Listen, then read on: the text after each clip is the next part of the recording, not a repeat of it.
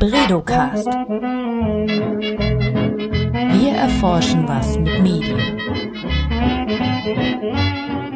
Herzlich willkommen, das ist der Bredocast, der Podcast aus dem Leibniz-Institut für Medienforschung in Hamburg. Ich bin Johanna Seebauer und in diesem Format spreche ich mit Menschen, die zum Thema Medien forschen. In dieser Folge wollen wir uns dem Thema der normativen Ordnung im Internet widmen. Wem dieser Begriff jetzt noch nicht so viel sagt und wer sich darunter nichts vorstellen kann, der soll nicht verzagen, denn mein Gast hat darüber ein ganzes Buch geschrieben und wird uns heute im Detail erklären, äh, worum es dabei geht. Matthias Kettemann ist sein Name. Herzlich willkommen. Hallo Johanna, freut mich sehr, dabei zu sein. Ich darf kurz ein paar Worte über dich verlieren. Äh, Privatdozent, Magister, Dr. Matthias Kettemann mit einem Master of Laws der Harvard äh, Law School. Also viele Titel hat der Mann. Er ist Sprecher des Forschungsprogramms Regelungsstrukturen und Regelbildung in digitalen Kommunikationsräumen bei uns am HBI ähm, und beschäftigt sich also mit, seit vielen Jahren schon mit der Frage, welche Regeln es im Internet gibt, wie diese entstehen und auch wer deren Einhaltung erzwingen kann. Er hat nun ein Buch geschrieben, das im, ähm, bei Oxford University Press erschienen ist und auch als Open Access erhältlich ist. Darüber wollen wir heute sprechen. Eine kurze, ein kurzer Hinweis noch. Wir sind natürlich über das Internet heute verbunden. Corona-bedingt sitzen wir nicht im selben Raum. Falls es hin und wieder ein bisschen knarzt und knirscht in der Leitung, dann äh, möge man uns das bitte nachsehen. Matthias, das Internet ist also kein Ort der Anarchie, so wie man sich das vielleicht manchmal denkt. Also wir haben mittlerweile gelernt, wenn man online Dinge sagt, wenn man Leute beleidigt, wenn man Unwahrheiten sagt, dann kann das auch in Real Life Konsequenzen haben. Also es gibt gewisse Regeln, an die man sich zu halten hat, aber diese Regeln scheinen doch so komplex zu sein, dass es sich lohnt, darüber ein 300 Seiten starkes Buch zu schreiben. Inwiefern ist das so? Das äh, Internet ist, äh, wie du richtig sagst, kein Raum ohne Recht. Anarchie, das ist so ein, so ein, so ein schöner äh, Begriff, der wurde in der Frühzeit des Internets oft verwendet. Da hieß es, ja, wir schaffen eine ganz, eine neue Welt, äh, in der äh, wir das alte Recht der Staaten nicht brauchen. Wir brauchen auch gar nicht darauf zu warten, dass die mit Gesetzen nachkommen. Wir schaffen uns unsere eigene Welt auf der Grundlage sozialer Normen. Diese Utopie ähm, hat nie ganz zugetroffen. Ähm, seit der Politisierung des Internets in den 90ern, der verstärkten Kommerzialisierung auch, also der Phase, wo neben der Politik auch die Unternehmen das Internet übernommen haben, ähm, seit dieser Phase hat man dann erkannt, dass wir Regeln brauchen. Spannend verbleibt die Frage, wo diese Regeln herkommen sollen. Und darum geht es im Kern, wenn ich über diese normative Ordnung, diese Regelungsordnung im Internet spreche. Äh, also um die Frage, wie äh, welche Regeln für das Internet gelten, wer die setzt, wer die durchsetzt. Bei äh, Oxford University Press ist jetzt das Buch erschienen, The Normative Orders of the Internet, und äh, man kann es auch einfach als PDF herunterladen, Open Access. Äh, wie ist das möglich? Wer hat das ermöglicht?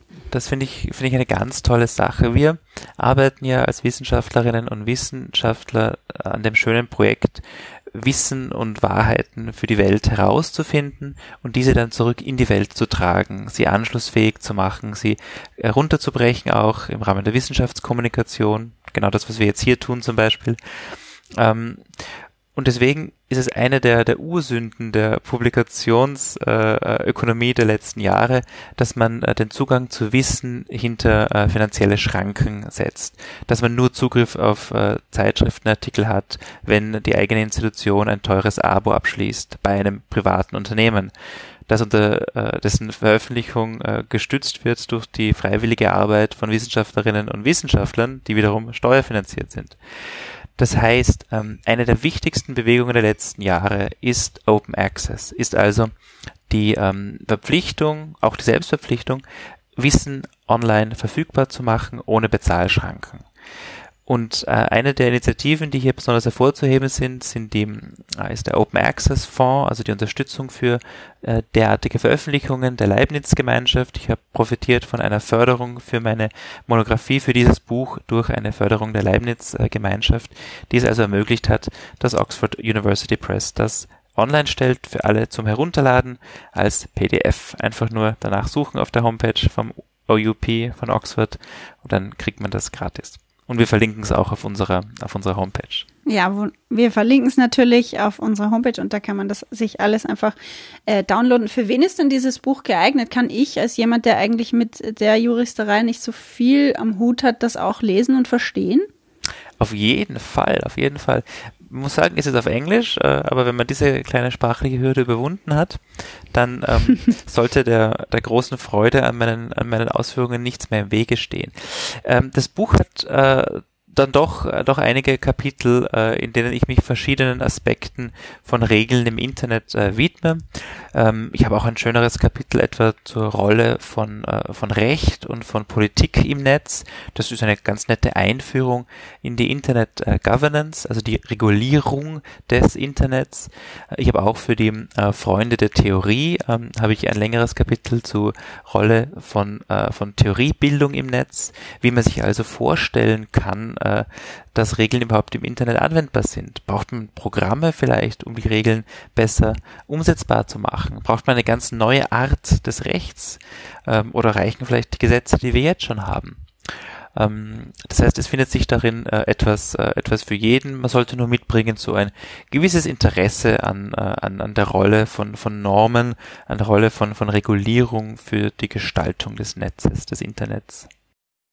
Du hast vorher äh, eingangs erwähnt, dass die, das Internet als rechtsfreier Raum, dass das so als Utopie jetzt äh, irgendwie verloren gegangen ist. Was muss denn im Internet geregelt werden und was, warum brauchen wir überhaupt Regeln im Internet? Kann man das nicht einfach so lassen, wie es ist? Naja, Utopie, das impliziert so ein bisschen, das war ein Ziel, ne, das, das nicht erreicht wurde. Es war einfach eine, eine falsche Vorstellung, die gegründet ist auf einer einer, ja, einer, einer, einer fehlerhaften Idee, was das Internet überhaupt ist. Ne? Wir bewegen uns ja nicht in einem gänzlich neuen sozialen Raum. Es ist nur eine andere Art der Kommunikation jetzt möglich. Aber ähm, äh, das, äh, dadurch, dass man im Internet äh, sich bewegt, dass man E-Mails schreibt und ähm, und Webseiten besucht, damit äh, verschwindet man ja nicht als, äh, als Person und entfernt sich nicht aus äh, der staatlichen Sphäre. Ähm, was es so schwierig macht, das Recht im Internet äh, umzusetzen, ist, dass diese, die geografischen Anker, die wir gewohnt sind, online nicht existieren. Ne? Es ist einfach schwerer, jemanden zu finden, der etwa äh, aus, äh, aus Österreich ähm, einen, eine betrügerische E-Mail schickt oder der ein, äh, ein, ein Online-Unternehmen in Estland angemeldet hat äh, und von dort in Kasachstan jetzt äh, eine, ähm, eine, einen, einen, einen, einen, einen, einen Roboter äh, programmiert hat, der äh, schlechte E-Mails verschickt. Faktisch ist es schwieriger für die Polizei und die Staatsanwaltschaften hier einzuschreiten. Rechtlich äh, sind die Hürden viel geringer. Das heißt, was wir hier mehr brauchen, ist Sensibilisierung und Ausbildung. In manchen der Staatsanwaltschaften funktioniert das schon ziemlich gut. Ne? Wir haben zum Beispiel die ZAK, die Zentral, zentrale Anlaufstelle für Computerkriminalität. Äh, in Nordrhein-Westfalen wird viel gemacht. In Frankfurt sitzt auch eine wichtige Cyberstaatsanwaltschaft. Das wird sich in den nächsten Jahren ändern, auch weil die neue Generation der Polizistinnen und Polizisten viel stärker sensibilisiert ist für, äh, für Online-Verbrechen. Mhm.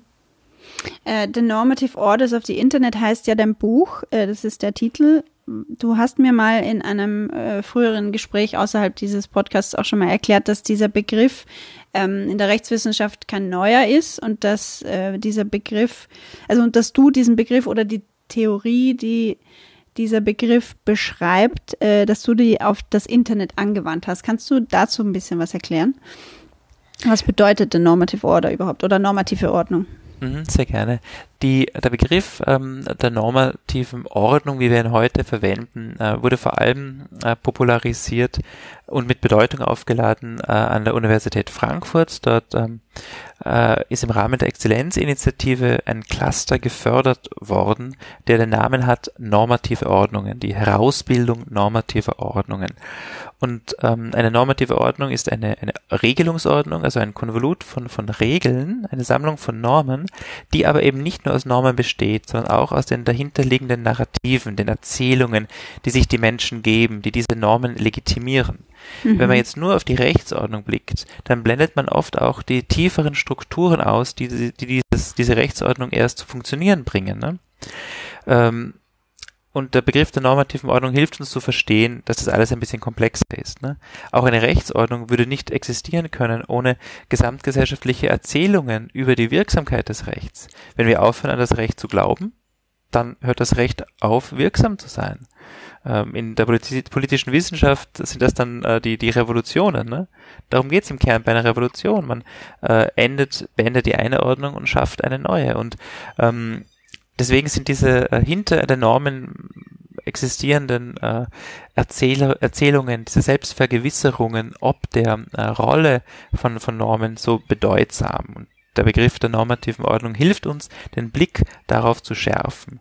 Deswegen ist mein, mein, mein Buch auch ähm, etwas anders als vielleicht klassische äh, öffentlich-rechtliche Abhandlungen über, über, über das Recht, weil ich mir eben bewusst auch anschaue, wie verschiedene Normen mit den darunterliegenden Erzählungen, den Narrativen, den legitimierenden Strukturen ähm, äh, äh, zusammenarbeiten.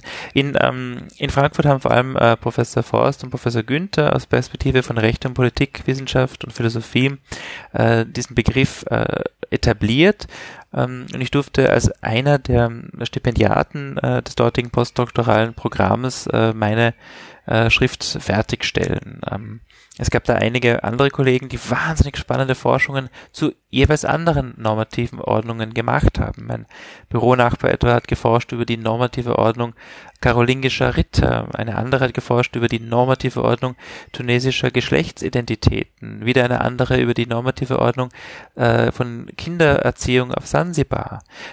Normative Ordnung heißt im Kern, welche Regeln bestehen für eine bestimmte soziale Struktur und wie werden diese Legen, Regeln legitimiert. Mhm. Und wenn wir uns das jetzt am Beispiel Deutschland anschauen, wie könnte, könnte man die normative Ordnung Deutschlands beschreiben? Deutschland hat ganz viele verschiedene normative Ordnungen. Jede, äh, jede soziale Struktur hat eine normative Ordnung.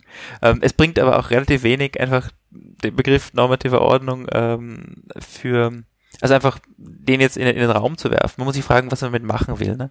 Also man könnte zum Beispiel sagen, ähm, denken wir doch ein bisschen kritischer darüber nach, ähm, wie Menschen heute Gerichtsentscheidungen sehen. Ne? Und äh, das könnte man zum Beispiel äh, aufhängen, äh, indem man sagt, na, wir äh, analysieren jetzt etwa die, ne, die, die Beziehung von Recht und Politik äh, bei den Gerichten und schauen uns an eben die, ne, die, die normative Ordnung der deutschen, ähm, der deutschen Justiz zum mhm. Beispiel. Aber was wäre dann die, äh, ich versuche jetzt gerade so ein ja. bisschen zu verstehen, was du meinst mit dir, das Narrativ hinter der, der Ordnung. Also, und ich habe jetzt, weiß nicht, ich habe mir jetzt gerade gedacht, zum Beispiel bei einem, äh, einem Chor oder so, ja. einigt man sich ja auch darauf, es gibt gewisse Ordnung und wir fangen alle an zu singen, wenn der äh, Chorleiter uns das Zeichen gibt, weil sonst funktioniert der Chor nicht. Ganz Ist genau. das zum Beispiel jetzt ein Narrativ, ähm, mit dem man die Regeln des Chors legitimiert? Ne, das Narrativ wäre dann eher, ne, ähm, wir äh, halten uns alle, äh, wir sind überzeugt davon, dass die Person, die uns die Regeln gibt, nämlich die, Chorleiterin, dass die das, dass sie sinnvolle Regeln gibt, dass die eine, einen guten Job macht und dass äh, sie dann uns in ein paar Jahren äh, zu einem zu einem tollen Chor macht. Ne? Das ist quasi das dahinterliegende Narrativ, ne? die Überzeugung, dass man ähm, die Überzeugung, dass äh, die Gründe, die man, äh, die man hat, dass die geteilt werden. Ne? Das geht auch ein bisschen hin, äh, das hat ähm, äh, etwa Rainer Forst äh, in Frankfurt in einigen Büchern schon gezeigt, geht auch ein bisschen hin zum Recht auf Rechtfertigung. Ne? Die Idee, dass jeder einen Anspruch hat, dass ähm, jede Verfügung über Güter, über Rechte dieser Person gegenüber rechtfertigt wird. Ne? Und diese Rechtfertigungen können über Narrative strukturiert werden. Ne? Zum Beispiel, wenn man einigermaßen zufrieden ist über seine Position im Staate, dann wird man auch etwa eine Anhebung der Steuergesetze jetzt nicht fundamental widersprechen. Ne? Man akzeptiert es, ne? man ist Teil, man teilt diese Gründe, die in der Gesellschaft äh, vertreten werden. Na, wir müssen zusammenhalten, na, wir müssen ein bisschen mehr Steuern zahlen, um diese gesamtgesellschaftlichen Ziele zu erreichen. Wenn man das nicht mehr tut, naja, wenn diese Gründe nicht mehr geteilt werden, wiederum, schlimmstenfalls kommt es zu einer Revolution oder bestenfalls müssen bessere Gründe beigebracht werden. Ne? Dann kann es eben nicht mehr sein, naja, wir müssen zusammenhalten, sondern dann könnten die Gründe vielleicht sein, in Corona-Zeiten sind besondere solidarische Akte von Besserverdienenden nötig. Ist auch vollkommen, vollkommen möglich. Ne? Man muss nur sich bewusst machen, dass ähm, jede Verfügung über Rechte und Güter in einer Gesellschaft sollte rechtfertigbar sein. Sie ist rechtfertigungspflichtig und rechtfertigbar. Wenn sie das nicht ist, dann hat diese Norm oder diese Verteilung von Rechten und Gütern ein Legitimationsproblem. Mhm. Ähm, lass uns mal ein bisschen über die verschiedenen Arten von Normen im Internet sprechen, die du da ähm, aufgespürt hast in deinem Buch und beschrieben hast. Woher kommen denn die Regeln, die es im Internet gibt? Woher kommen die Regeln im Internet? Es gibt eine sehr, sehr große Anzahl von unterschiedlichen äh, Normen. Wenn wir ganz oben beginnen, ne? äh, die, die äh, stärksten Normen des Völkerrechts sind die sogenannten Jus Cogens Normen. Das ist bindendes Völkerrecht. Das gilt für alle Staaten der Welt, für alle internationalen Akteure äh, etwa das, das Genozidverbot, ne? das wäre eine, eine derartige Norm, das Gewaltverbot, ne? die gelten für alle Staaten. Und die, schon, schon die sind zum Beispiel im Internet relevant, ne? weil etwa Aufforderungen, äh, Aufforderungen zum Völkermord durch äh, Computer äh, auf Plattformen sind völkerrechtlich verboten. Da müssen alle Staaten der Welt dafür sorgen, dass das nicht äh, durchgeführt wird. Es gab Fälle in letzter Zeit, wo etwa soziale Netzwerke äh, in Myanmar dazu verwendet wurden, um gegen Minderheiten zu hetzen, gegen die Rohingya-Minderheit zum Beispiel. Und da hat die betroffene soziale Plattform etwa nicht ausreichende ähm, äh, Leute äh, zur Verfügung gestellt, äh, um äh, die äh, Kommunikation auf dieser Plattform in der jeweiligen Sprache ausreichend zu kontrollieren da war die Kommunikation, da war die Plattform hatte einen Fehler gemacht, aber auch das Land, das das ermöglicht hat. Ne? Okay, dieses Land hat zur gleichen Zeit auch äh, äh wieder internationale Gerichtshof jetzt gerade verhandelt, aber wahrscheinlich äh, äh, Völkermord äh, begangen. Das heißt, äh, da war die Online-Werbung nur mehr ein, ein kleiner Teil davon. Aber das ist ein Beispiel für eine global geltende Norm. Völkerrechtliche Verträge wäre auch ein Beispiel. Ne? Es gibt etwa die äh, Konvention des Europarates gegen Computerkriminalität der Staaten auf der ganzen Welt ähm, inzwischen angehören. Aber auch staatliches Recht gehört dazu. Ähm, und damit sind schon zwei große, zwei große Felder abgesteckt. Ne? Also einerseits Völkerrecht, andererseits staatliches Recht. Aber, und damit habe ich sozusagen das, das ist quasi der, der besondere Mehrwert meines Buches. Wir haben noch einen großen dritten Teil an Recht, ne? nämlich an, an Normen, die weder dem Völkerrecht noch dem staatlichen Recht zuzuzählen sind. Und da wird's jetzt spannend. Ne? Wo kommen die denn her? Das sind so transnationale Arrangements, ne? Regelungsarrangements, zum Beispiel privat gesetzte Standards von, ähm, von, von äh, technischen Akteuren, in denen äh, die zusammenkommen und sich überlegen, wie können wir das Internet effektiver machen? Welche, welche äh, Regeln brauchen wir, damit etwa die Kommunikation gut funktioniert, damit ähm, End-zu-End-Verschlüsselung äh, klappt? Äh, welche, welche Protokolle verwenden wir? Ähm, das sind alles sozusagen so technische äh, Standards, die aber enorme Bedeutung haben für die Kommunikation im Internet. Äh, die gehören genauso dazu wie etwa der riesige Bereich der allgemeinen Geschäftsbedingungen von sozialen Plattformen. Das sind auch bedeutende Normen, die im Internet gelten und die im Gegensatz zu Völkerrecht und im Gegensatz zu staatlichem Recht nicht ganz einfach äh, legitimiert werden können. Äh, staatliches Recht ist legitim, weil es eben durch staatliche Normenprozesse entsteht. Völkerrecht ist deswegen legitim, weil Staaten es setzen und durchsetzen. Aber wer gibt äh, Twitter oder Facebook oder, äh, oder Weibo das Recht, ähm, Normen zu setzen? Nun, da habe ich versucht eben zu problematisieren, dass äh, in der heutigen äh, in der heutigen Kommunikationswelt private Räume immer bedeutender werden und durch Teilnahme an diesen privaten Räumen ähm, unterwerfen sich die Menschen den dortig geltenden äh, Rechten und Standards. Das ist aber nicht ausreichend. Aufgrund der bedeutenden äh, öffentlichen Auswirkungen dieser Kommunikationsräume, sowohl auf individuelle Rechte, aber auch auf sozialen Zusammenhalt, ähm, ist es einfach nicht mehr genug zu sagen, diese privaten Plattformen können Regeln setzen, was immer sie wollen. Nein, auch diese Regeln müssen gemessen werden können an anderen Standards, an höherrangigem äh, Recht. Das tun Gerichte langsam schon, aber wir sind erst am Anfang ähm, dieses Prozesses angelangt. Mhm. Damit meinst du die ähm, zum Beispiel Community Standards von Facebook oder sonstige ähm, Gemeinschaftsstandards von, von Plattformen, die ja oft auch so bezeichnet werden als Hausrecht von ja, Facebook, Twitter und so weiter. Äh, so wie jeder Supermarkt oder jede Bäckerei irgendwie ein Hausrecht hat und Leute rausschmeißen kann, die sich nicht dementsprechend benehmen, äh, kann das auch Facebook oder andere Plattformen tun. Aber du sagst jetzt, es ist zu wenig, äh, einfach zu sagen, das ist ein Hausrecht. Nun, es ist schon Hausrecht, ähm, aber ähm, es ist eine andere Art von Hausrecht. Denken wir darüber nach. Haben wir schon mal, haben wir schon mal uns vor Augen geführt, äh, dass wir uns den AGBs von, von Rewe, von Butni unterwerfen, wenn wir in deren, ähm, in deren äh, Räume gehen? Nein, ne, wir naja, handeln einfach wirklich, einigermaßen, ja. wirklich, ne, wir, wir handeln einfach einigermaßen entsprechend. Ne? Also ja. keiner von uns würde jetzt anfangen, im Budni vielleicht sein, sein T-Shirt auszuziehen oder im Rewe anzufangen, vor der Schweinefleischtheke zu stehen und anfangen, einen Protest zu machen. Ne? Wenn man als Vegetarier zum Beispiel das nicht toll findet. Was passiert dann? Naja, dann wird man rausgeworfen. Warum? Naja, wegen dem Hausrecht. Äh, wenn man gegen, gegen Fleischverkauf ist, so ne, die äh, rechtliche Argumentation, kann man sein Grundrecht, äh, seine Demonstrationsfreiheit, seine Versammlungsfreiheit im öffentlichen Raum ausüben, ne, vor dem Rewe, nach einer entsprechenden Anmeldung bei der Polizei. Ne, da kann man auch schon einmal das Geschäft blockieren, keine Frage. Äh, Verhältnismäßigkeit ist da entscheidend. Aber wie klappt das in digitalen Räumen? Ne? Wo sind die öffentlichen Räume im Internet? Hm. ja, und noch eine, dazu, weil ja? Ja. Ja, weil, weil, weil Facebook ja einen ganz anderen äh, Stellenwert hat im Hinblick auf äh, öffentliche Kommunikation und Ganz genau, es sind private Räume. Ein, mhm, mhm, es sind private ist das Jetzt ein öffentliches Forum oder ist das ein privater?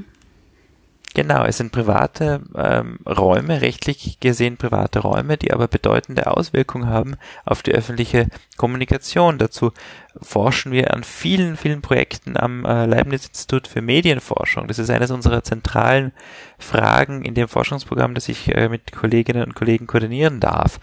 Ähm, wie kann man private Normen und öffentliche Werte in Einklang bringen? Und das ist auch etwas, womit ich mich in diesem Buch ein bisschen beschäftige, nämlich die Frage, welche Grenzen hat diese private äh, Normensetzung. Da teasere ich das aber nur im, im an, weil die Hauptarbeit ist so in den letzten 2018, 19 abgeschlossen worden. Äh, und erst in den letzten Monaten sehen wir ja, wie besonders virulent diese Frage geworden ist. Ne? Darf Twitter einen Trump, ähm, einen, einem Trump-Tweet einen Hinweis auf die äh, richtige Faktenlage hinzufügen? Mhm darf Facebook äh, die Inhalte, äh, die äh, äh, Platt, ähm, Inhalte auf ihren Plattformen löschen? Oder muss sie das sogar? Ne? Das NetzDG, unser Netzwerkdurchsetzungsgesetz, verpflichtet Plattformen ja, bestimmte Inhalte zu löschen.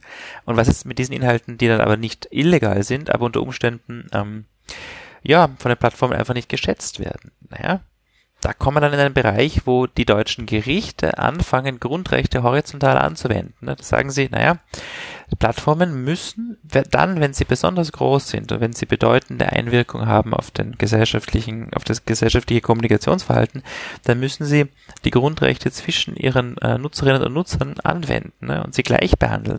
Dann dürfen sie also nicht von der Person A einen, einen, äh, einen Tweet löschen oder ein Posting löschen, das von der Person B aber dann nicht löschen, wenn die sich gleich verhalten hat. Unabhängig davon bestätigen die Gerichte aber auch, du hast zu Recht, dass Plattformen auch weiterhin die Möglichkeit haben müssen, nach eigenen Standards zu löschen. Das heißt, eine, ähm, eine, äh, eine Katzenplattform kann nicht gezwungen werden, Hundebilder zu erlauben. Aber wenn diese Plattform plötzlich die einzige große wird und es nicht um Katzen oder Hunde geht, sondern um Themen, die politisch ähm, äh, noch, noch kontroverser sind als die Frage, welche der beiden Viecher besser ist, ähm, dann gilt das nicht mehr so einfach. Dann kommen die Grundrechte auch, äh, auch, auch zur Geltung. Mhm. Matthias, du hast vorhin erklärt, in der normativen Ordnung des Internets spielt das Völkerrecht einerseits eine Rolle, dann das staatliche Recht und eben auch äh, privates Recht, das durch äh, Plattformen zum Beispiel gesetzt wird. Ist das nicht ein irrsinniges Durcheinander? Äh, woher weiß man jetzt, welches Recht gilt im Internet? Es ist. Hallo, wir haben noch einen Gast im Podcast. Das Ja. ist, das sind die Freuden des Homeoffice. Hallo Philipp, mein Schatz. Hallo. Das ist mein Hallo Sohn. Philipp. Wie alt bist du, Philipp? B- Fünf Gehst du bald in die Schule? dies Jahr. Dieses Jahr? Das ist toll. Und was hältst du vom Internet, Philipp? Mm, Ja, so ein bisschen. Geht so, gell? Das Internet geht so. Aber der Papa forscht ja zum Internet, gell? Zu Recht im Internet. Genau. Nachwuchs. Ähm, für Nachwuchs. Ja, wegmachen. Nein, ich kann den Kopfhörer nicht wegmachen, weil ich jetzt im Kopfhörer jetzt hinein spreche. Und es wird gerade aufgenommen, Philipp, gell? Deswegen müssen wir jetzt kurz weitermachen, aber du kannst gern da bleiben. Ähm, auf deine Frage hin, du kannst es ja dann zurücksplicen, ne? Aber ich meine, Philipp, jetzt musst du kurz leise sein, damit ich reden kann. Ja, in der Tat herrscht da eine große Unordnung. Aber das ist durchaus eine produktive Unordnung. Äh, die erlaubt uns nämlich auf ähm, Herausforderungen problemadäquat zu reagieren. Starre, ähm, es gibt zwar diesen, diese Idee, ne, dass alles in einer Gesellschaft reguliert ist, ne, dass es für jede Frage irgendeine rechtliche Lösung äh, gibt. Äh, das ist so als Postulat der Rechtssicherheit durchaus vertretbar, stimmt aber nicht. Ähm, es ist einfach in vielen Fällen schwierig, eine Lösung zu finden. Äh, auch Gerichte kämpfen ja jedes Mal damit, äh, Recht anzuwenden. Ähm, und äh, dafür hat man ja die Juristinnen äh, und Juristen, wir müssen irgendwie unser Geld verdienen. Ähm, genauso wie es im staatlichen Recht also immer wieder mal schwierig ist, die richtigen ähm, Ergebnisse zu finden, ist das auch im Internet äh, herausfordernd. Da wird es besonders deswegen besonders schwierig, weil ähm, es neben den von dir schon angesprochenen unterschiedlichen Normenschichten auch unterschiedliche, ähm, sagen wir, Normendurchsetzer äh, gibt. Weil wer ist es denn, der diese Entscheidungen überhaupt trifft, ne? Ja, es gibt einzelne Gerichte, das schon, ne? Die setzen einzelne, die, die fällen, Urteile. Aber äh, die große, große Mehrheit von Entscheidungen ähm, wird äh, von privaten Akteuren äh, getroffen, von Standardsetzern getroffen. Und es betrifft jetzt nicht nur ähm, so Entscheidungen, die auch merkbare Entscheidungen sind, sondern oft werden wichtige ähm, wichtige Entscheidungen schon in der Designphase und der Programmierphase getroffen. Das heißt, das Design von Produkten und die äh, und die Entwicklung von Programmen sind schon extrem wichtige normative Schritte und Entscheidungen. Und das wird von vielen, vielen Juristinnen und Juristen noch nicht so wahrgenommen.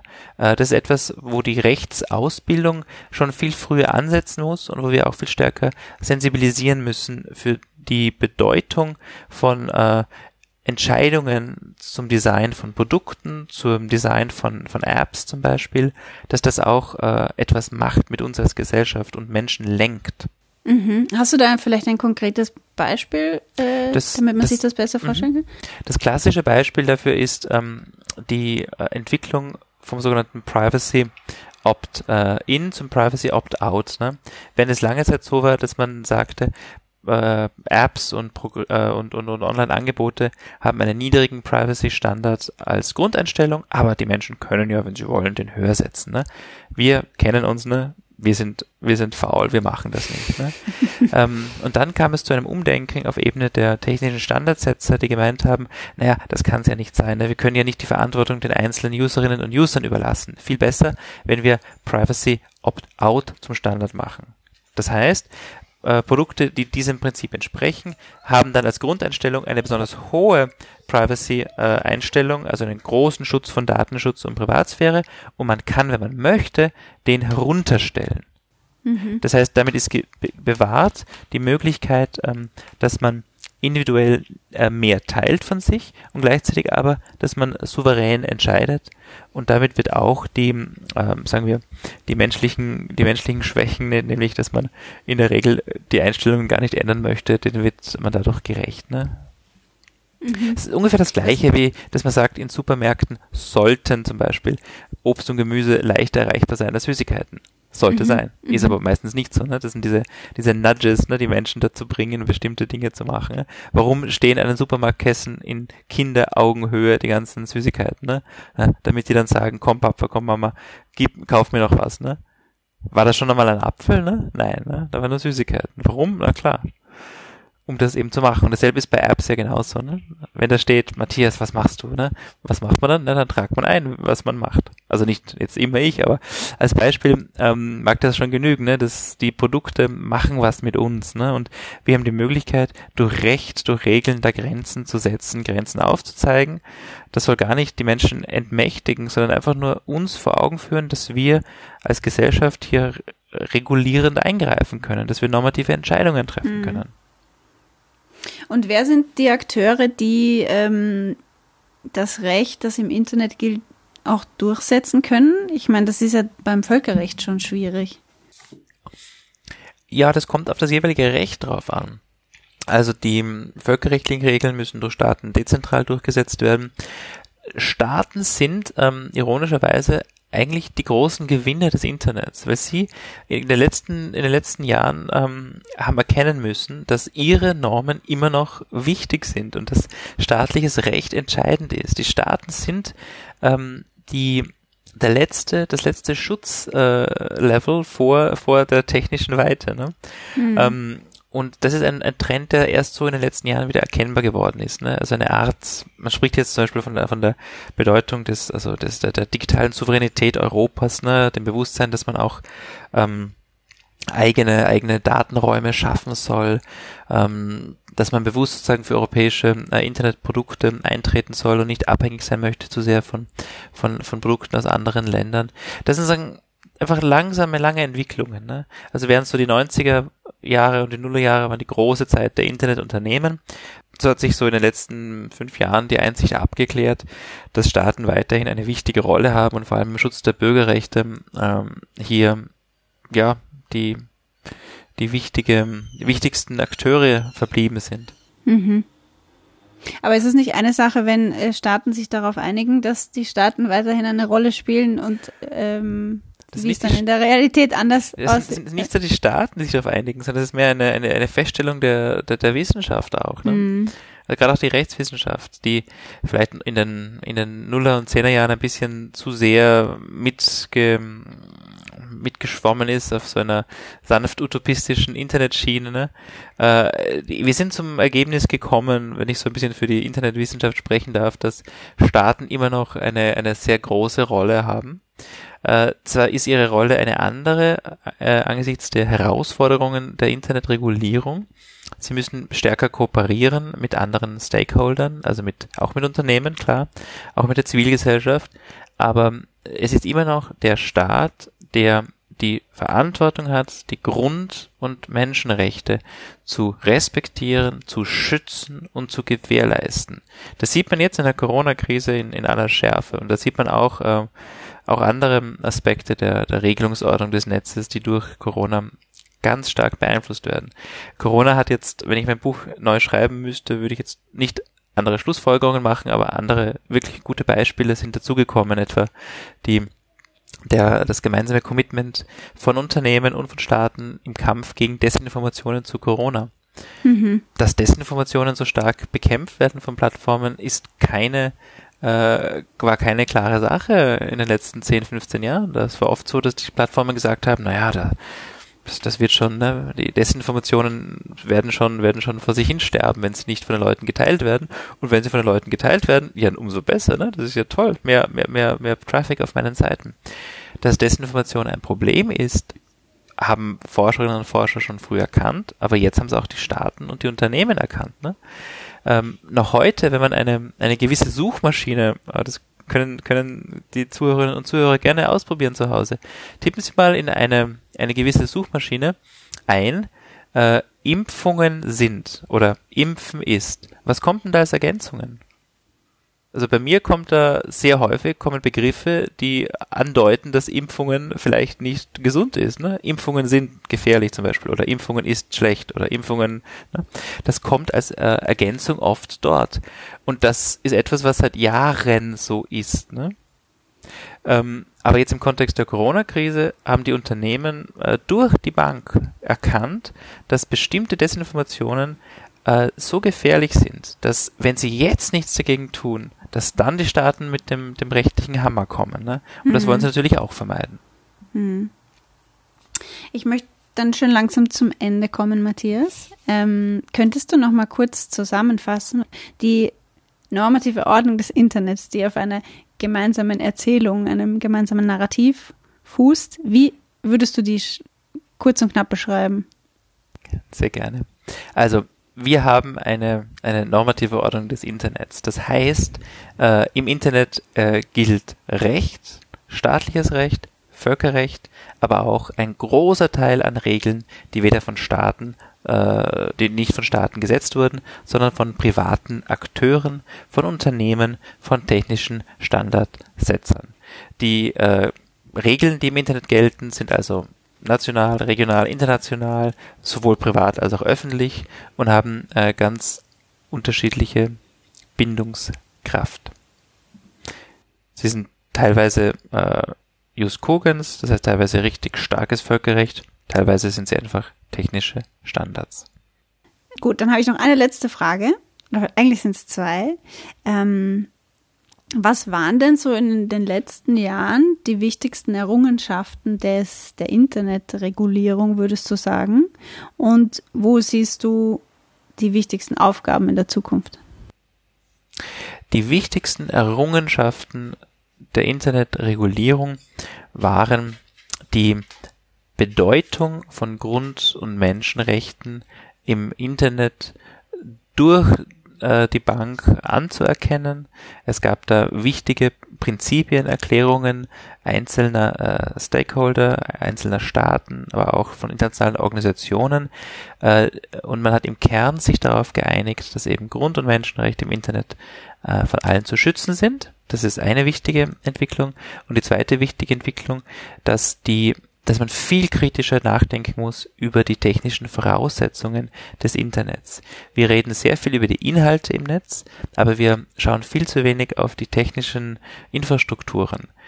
Wissen wir, also ich weiß es ein bisschen, weil ich darüber arbeite, aber wissen wir, wo, äh, warum das Internet überhaupt funktioniert? wissen wir, wer die, äh, wer die Server zur Verfügung stellt? Wissen wir, wo unsere Daten sind? Wissen wir, durch welche Kanäle, durch welche Kabel unsere Datenflüsse laufen? Wissen, wissen wir, wer die Datenflüsse lenkt? Das wissen die wenigsten. Und das ist natürlich, da, sind, da werden enorm viele wichtige Entscheidungen getroffen, über die, wir, über die wir viel zu wenig nachdenken. Die gute Nachricht ist, wir haben Recht und wir haben Regeln und wir können diese Entscheidungen qualifizieren und können sie ähm, mit Recht teilweise kritisieren. Aber ähm, die, also neben dem, neben dem Commitment zu Grund- und Menschenrechten und, und Völker oder Geltung von Völkerrecht für das Internet ist diese verstärkte Problematisierung des Redens über Infrastruktur eine, eine wichtige Entwicklung der letzten Jahre gewesen. Mhm. Und mit Blick in die Zukunft, was sind die größten, die wichtigsten Aufgaben? Ich ähm, habe äh, angesprochen, dass es gut ist, dass die Staaten ähm, anerkannt haben, dass sie verantwortlich sind für den Schutz der Grund- und Menschenrechte. Jetzt sind wir an den Punkt angekommen, wo Staaten auch ihre Grenzen anerkennen müssen. Wir haben einige Staaten, äh, die zu sehr das Internet als Spielball ihrer politischen Präferenzen sehen, die versuchen, äh, Wälle äh, und, und, und Mauern aufzubauen, die versuchen, das Internet als Herrschaftsinstrument zu missbrauchen und die versuchen, äh, Technologie einzusetzen, um ihre Menschen, äh, ihre Bevölkerung zu kontrollieren. Das kann man mit Technologie auch und sehr effektiv. Aber auch hier bieten Menschenrechte eine Grenze. Sie bieten einen Grund an für Menschen, für, für die Aktivitäten von Staaten im Netz und sie, sie bilden eine Grenze für die Aktivitäten von Staaten im Netz. Während der Grund in den letzten Jahren anerkannt wurde, also dass Staaten aktiv werden müssen zum Schutz der Menschenrechte im Netz, ähm, müssen wir jetzt darauf achten, dass es die Menschenrechte auch eine Grenze bilden. Und wir müssen weiterhin mit Recht äh, die, die, die Freiheit gegenüber der Technik verteidigen und alle Formen technischer Macht auch messen an, äh, an ihrer Wirkung auf individuelle Freiheitsräume, auf gesellschaftlichen Zusammenhalt. Herzlichen Dank, Matthias, für deine Zeit und dass du mir das alles so genau erklärt hast. Wer möchte, kann sich jetzt im Anschluss direkt dieses Buch äh, als PDF runterladen, ganz kostenfrei. Da sind alle Details erklärt, wer da noch tiefer eintauchen möchte. Danke, Matthias, und ich hoffe, wir hören uns bald wieder zu einem diesem oder einem ähnlichen Thema. Vielen Dank, ich freue mich. Alles Gute, Tschüss. danke sehr, ciao. Bredocast. Wir erforschen was mit Medien.